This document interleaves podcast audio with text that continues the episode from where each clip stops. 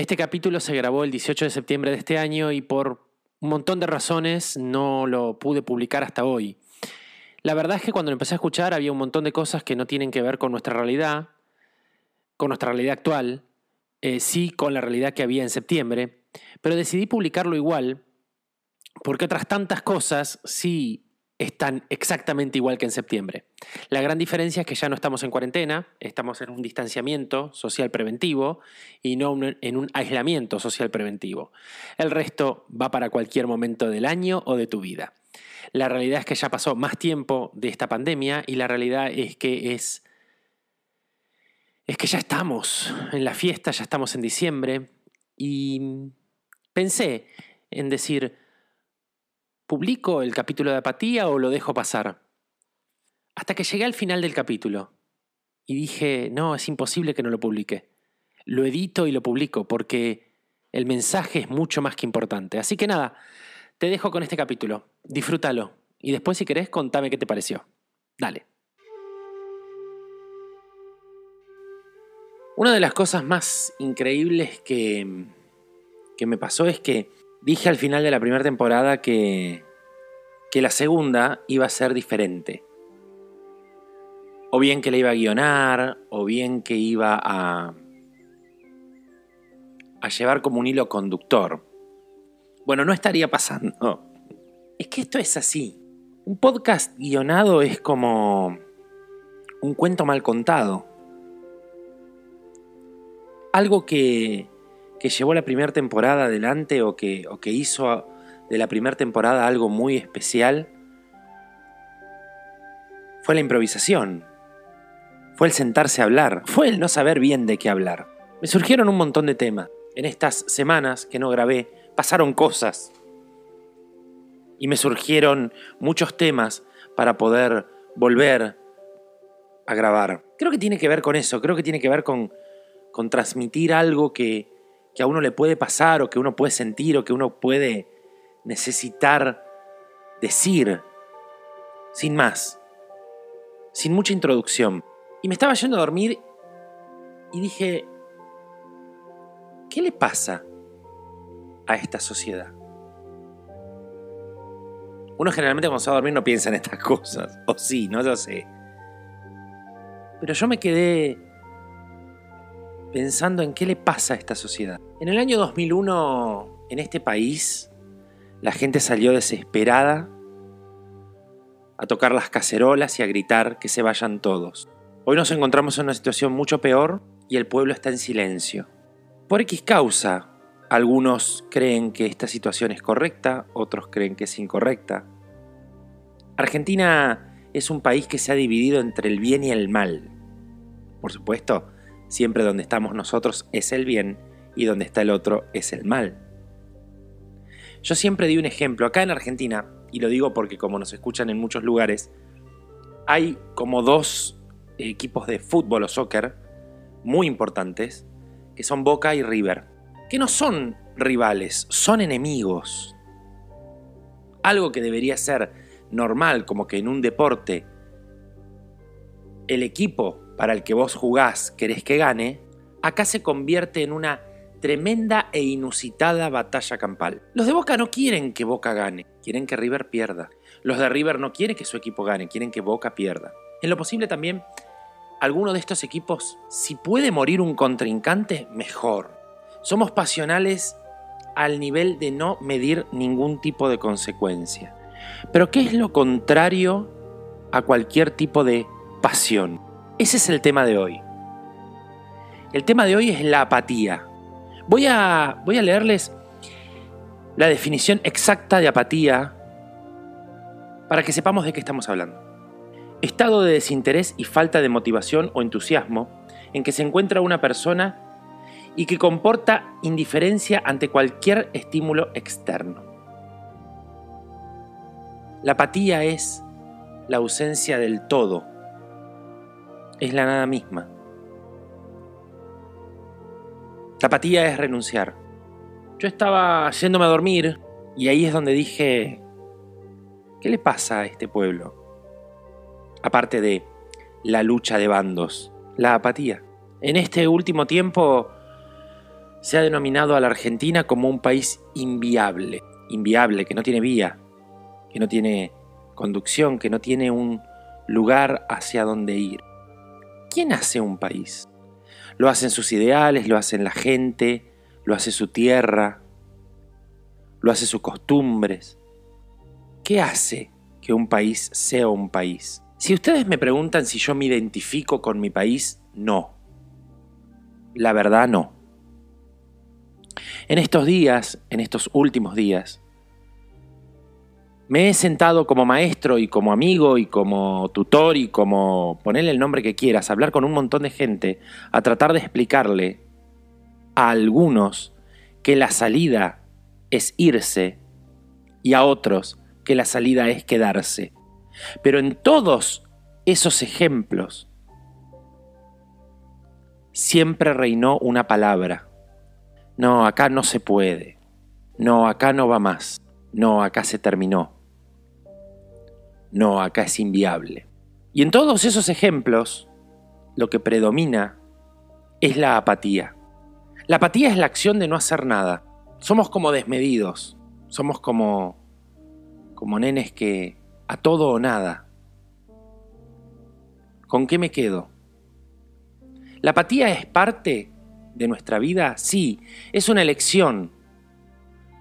La apatía llega cuando decidimos bajar los brazos, cuando ya no le damos, más pelea a esa enfermedad, cuando ya no, no le damos más pelea a esa situación, cuando ya dimos por perdida la batalla e inclusive la guerra ante un sistema, ante una sociedad, ante una persona, ante una situación.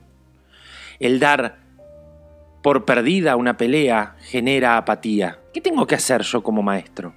Es increíble porque estoy grabando este capítulo y estoy pensando qué decir.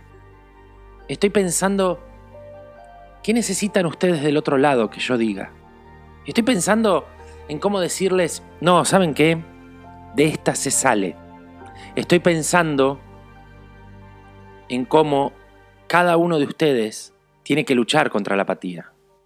Creo en este país no. ¿Creo en la gente de este país? No. Miren, en los últimos 20 años, la gente de este país solamente salió a la calle por el bolsillo o por una riña partidaria, por, bien, por ver quién tenía más razón. Mientras en el mundo se libra una batalla o una guerra, ya ni siquiera una batalla, una guerra contra una de las pandemias más complejas que le tocó a la humanidad, la primera del siglo XXI. En este país, la vicepresidente llama a una sesión el Congreso para remover a tres jueces que la estaban juzgando en causas de corrupción. Y el Congreso sesiona por eso. Eso es lo contrario a la apatía.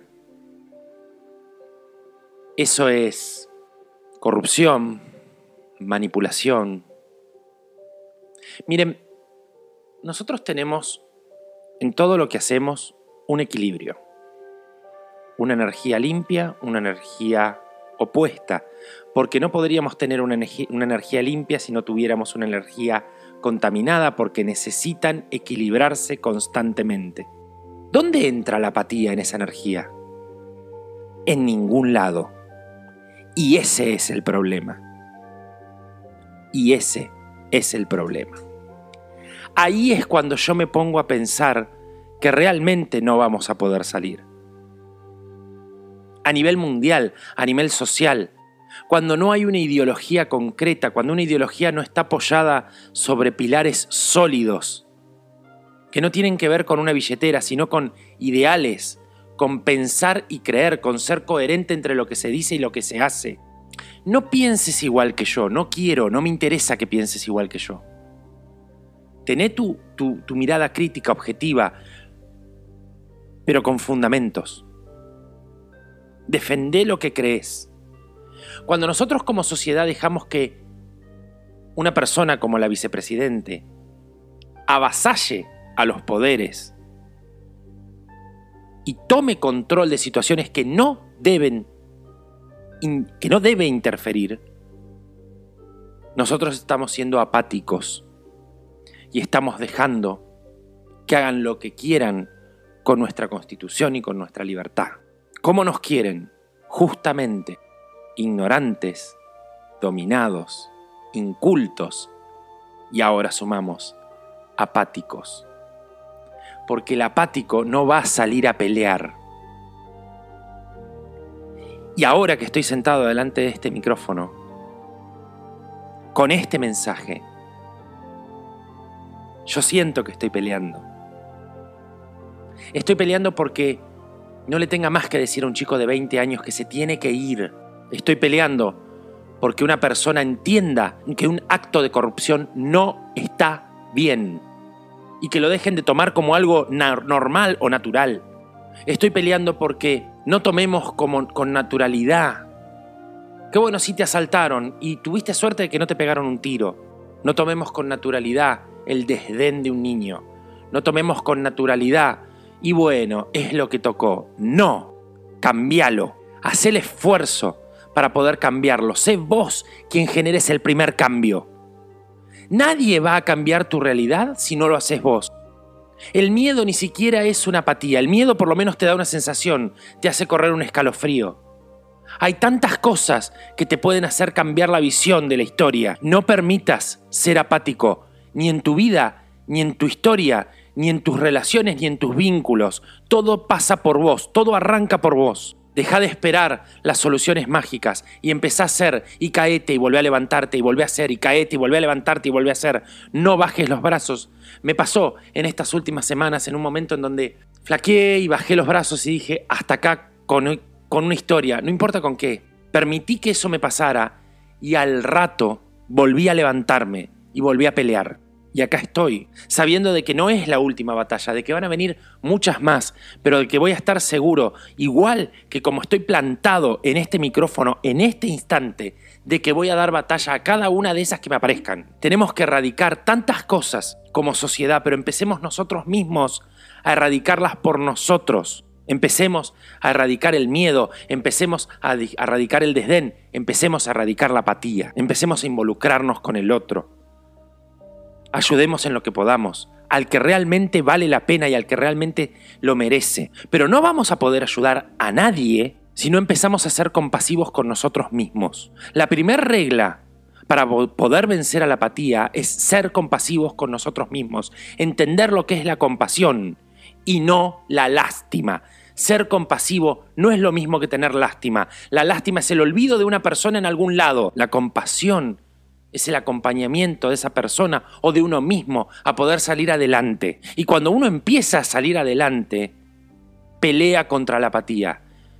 Le gana la batalla a la apatía. Hay tantas cosas que tenemos que hacer. Hay tanto por lo que vinimos. Ya no importa de qué lado estés, sino que seas. Estamos acá para cumplir una misión, estamos acá por un objetivo.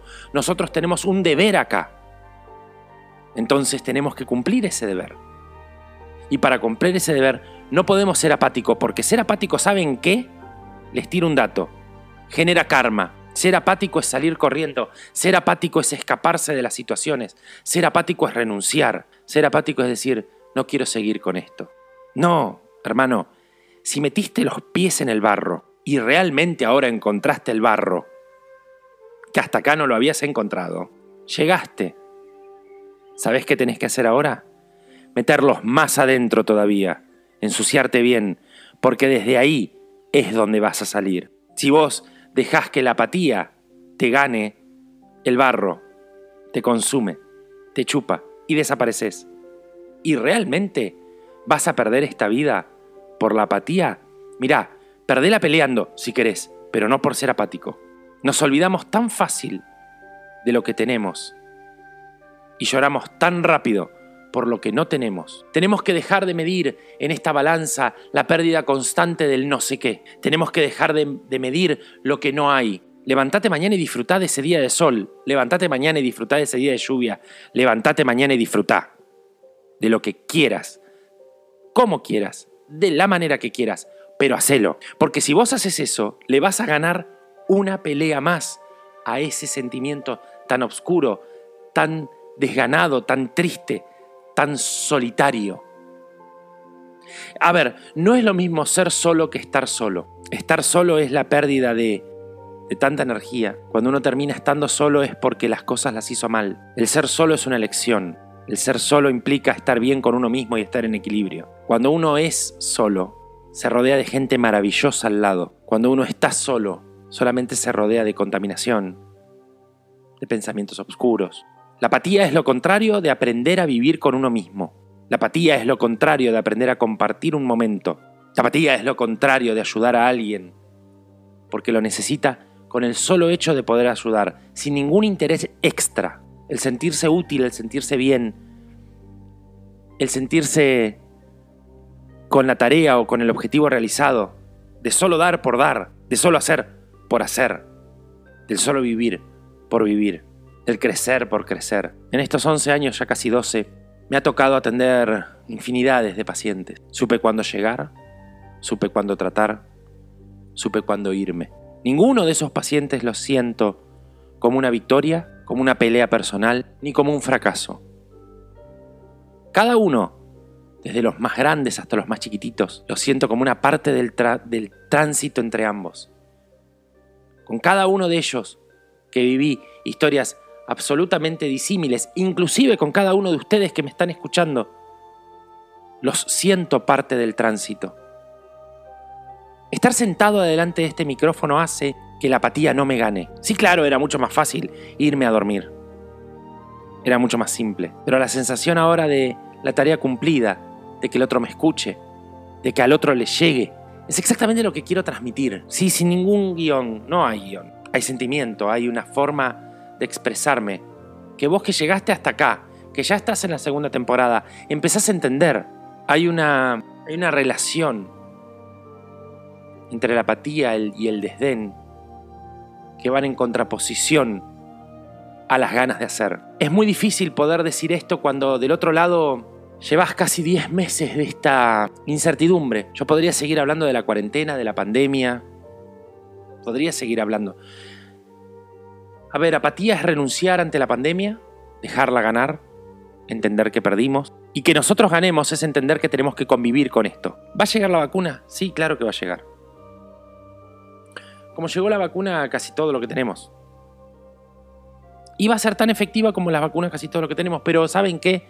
Este virus va a seguir viviendo entre nosotros. Hasta que un día, dentro de años, porque no va a ser ahora, va a ser dentro de años, el virus desaparezca. Y nosotros contemos, ya grandes, que vivimos una pandemia, como la fiebre española, como a mí me tocó en otro aspecto vivir el HIV, la pandemia del HIV, que se podía vivir más libre de alguna manera. Esta no, pero lo primero que hicimos fue encerrarnos por miedo. Cuando no entendemos lo que pasa, nos encerramos. Entonces lo primero que tuvimos fue miedo. Y después del miedo, ¿qué pasó? Nos empezamos a quedar. O empezamos a salir. Al principio salíamos con pánico, después salíamos con miedo, después salíamos sin máscara, después salíamos y después terminamos siendo apáticos. Después terminamos diciendo, no pasa nada. La apatía es creer que en tu vida no pasa nada. La apatía es no ver el riesgo.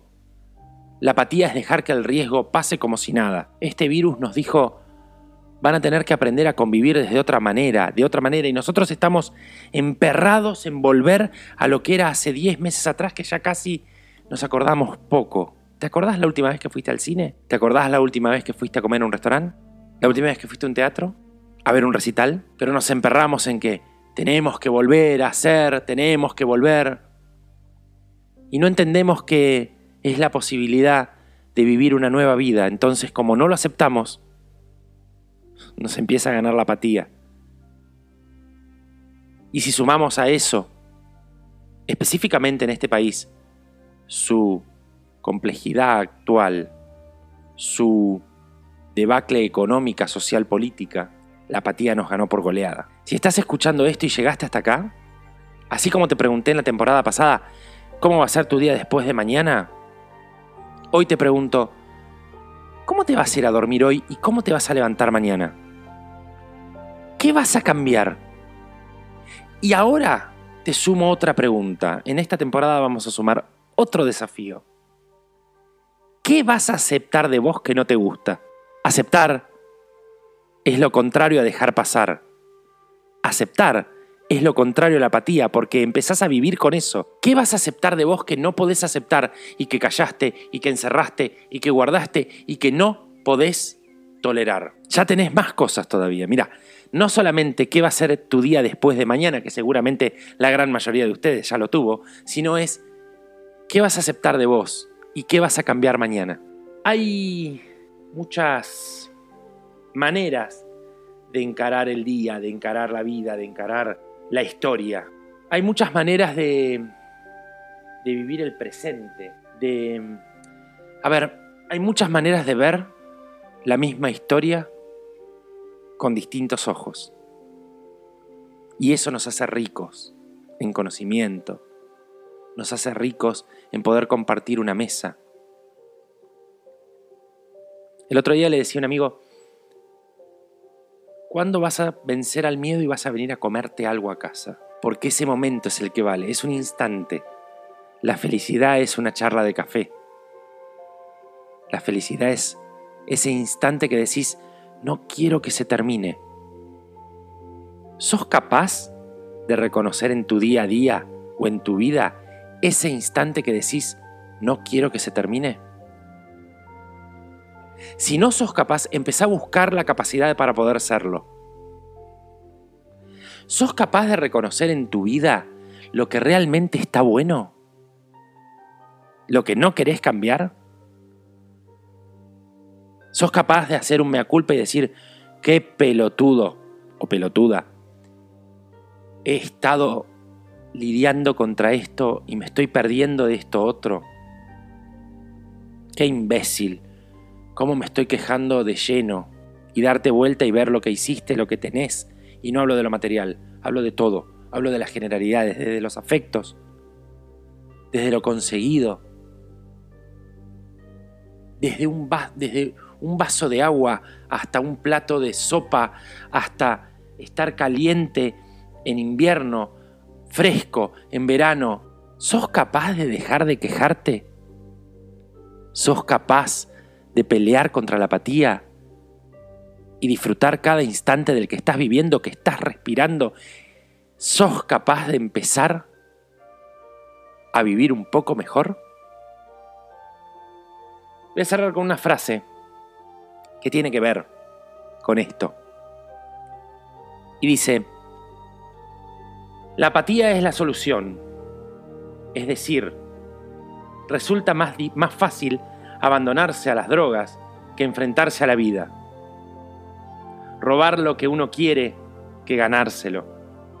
Pegar a un niño que enseñarlo. Por otra parte, el amor requiere esfuerzo y trabajo.